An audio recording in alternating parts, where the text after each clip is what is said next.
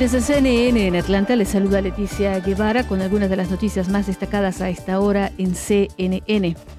El extremadamente peligroso huracán ETA se acerca a tierra en el noreste de Nicaragua.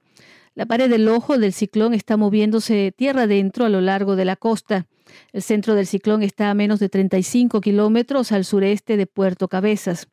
Esta tiene vientos sostenidos de hasta 220 kilómetros por hora, es decir, se mantiene en la categoría 4. El lento movimiento del huracán, combinado con el terreno elevado de Centroamérica, producirá lluvias torrenciales e inundaciones que pueden ser catastróficas para la región durante los próximos días.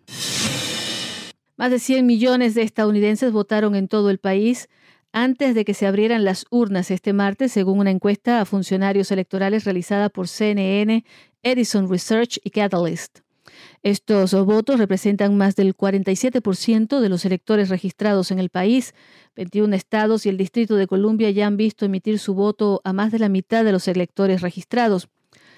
La votación anticipada se ha disparado en todo el país durante la pandemia del coronavirus en curso. A menos seis estados, incluidos Texas, Hawái, Nevada, Washington, Arizona y Montana, se han superado en los últimos días la participación total registrada en las elecciones generales del 2016.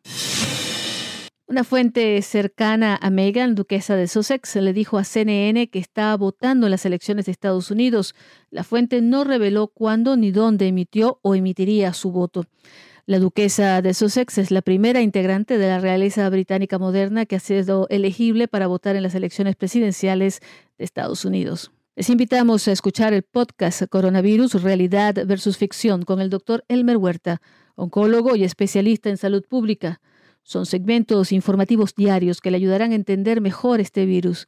Recuerden que pueden escucharlo en su plataforma de podcast favorita. Desde Atlanta les informó Leticia Guevara. Sigan conectados y bien informados a través de cnne.com.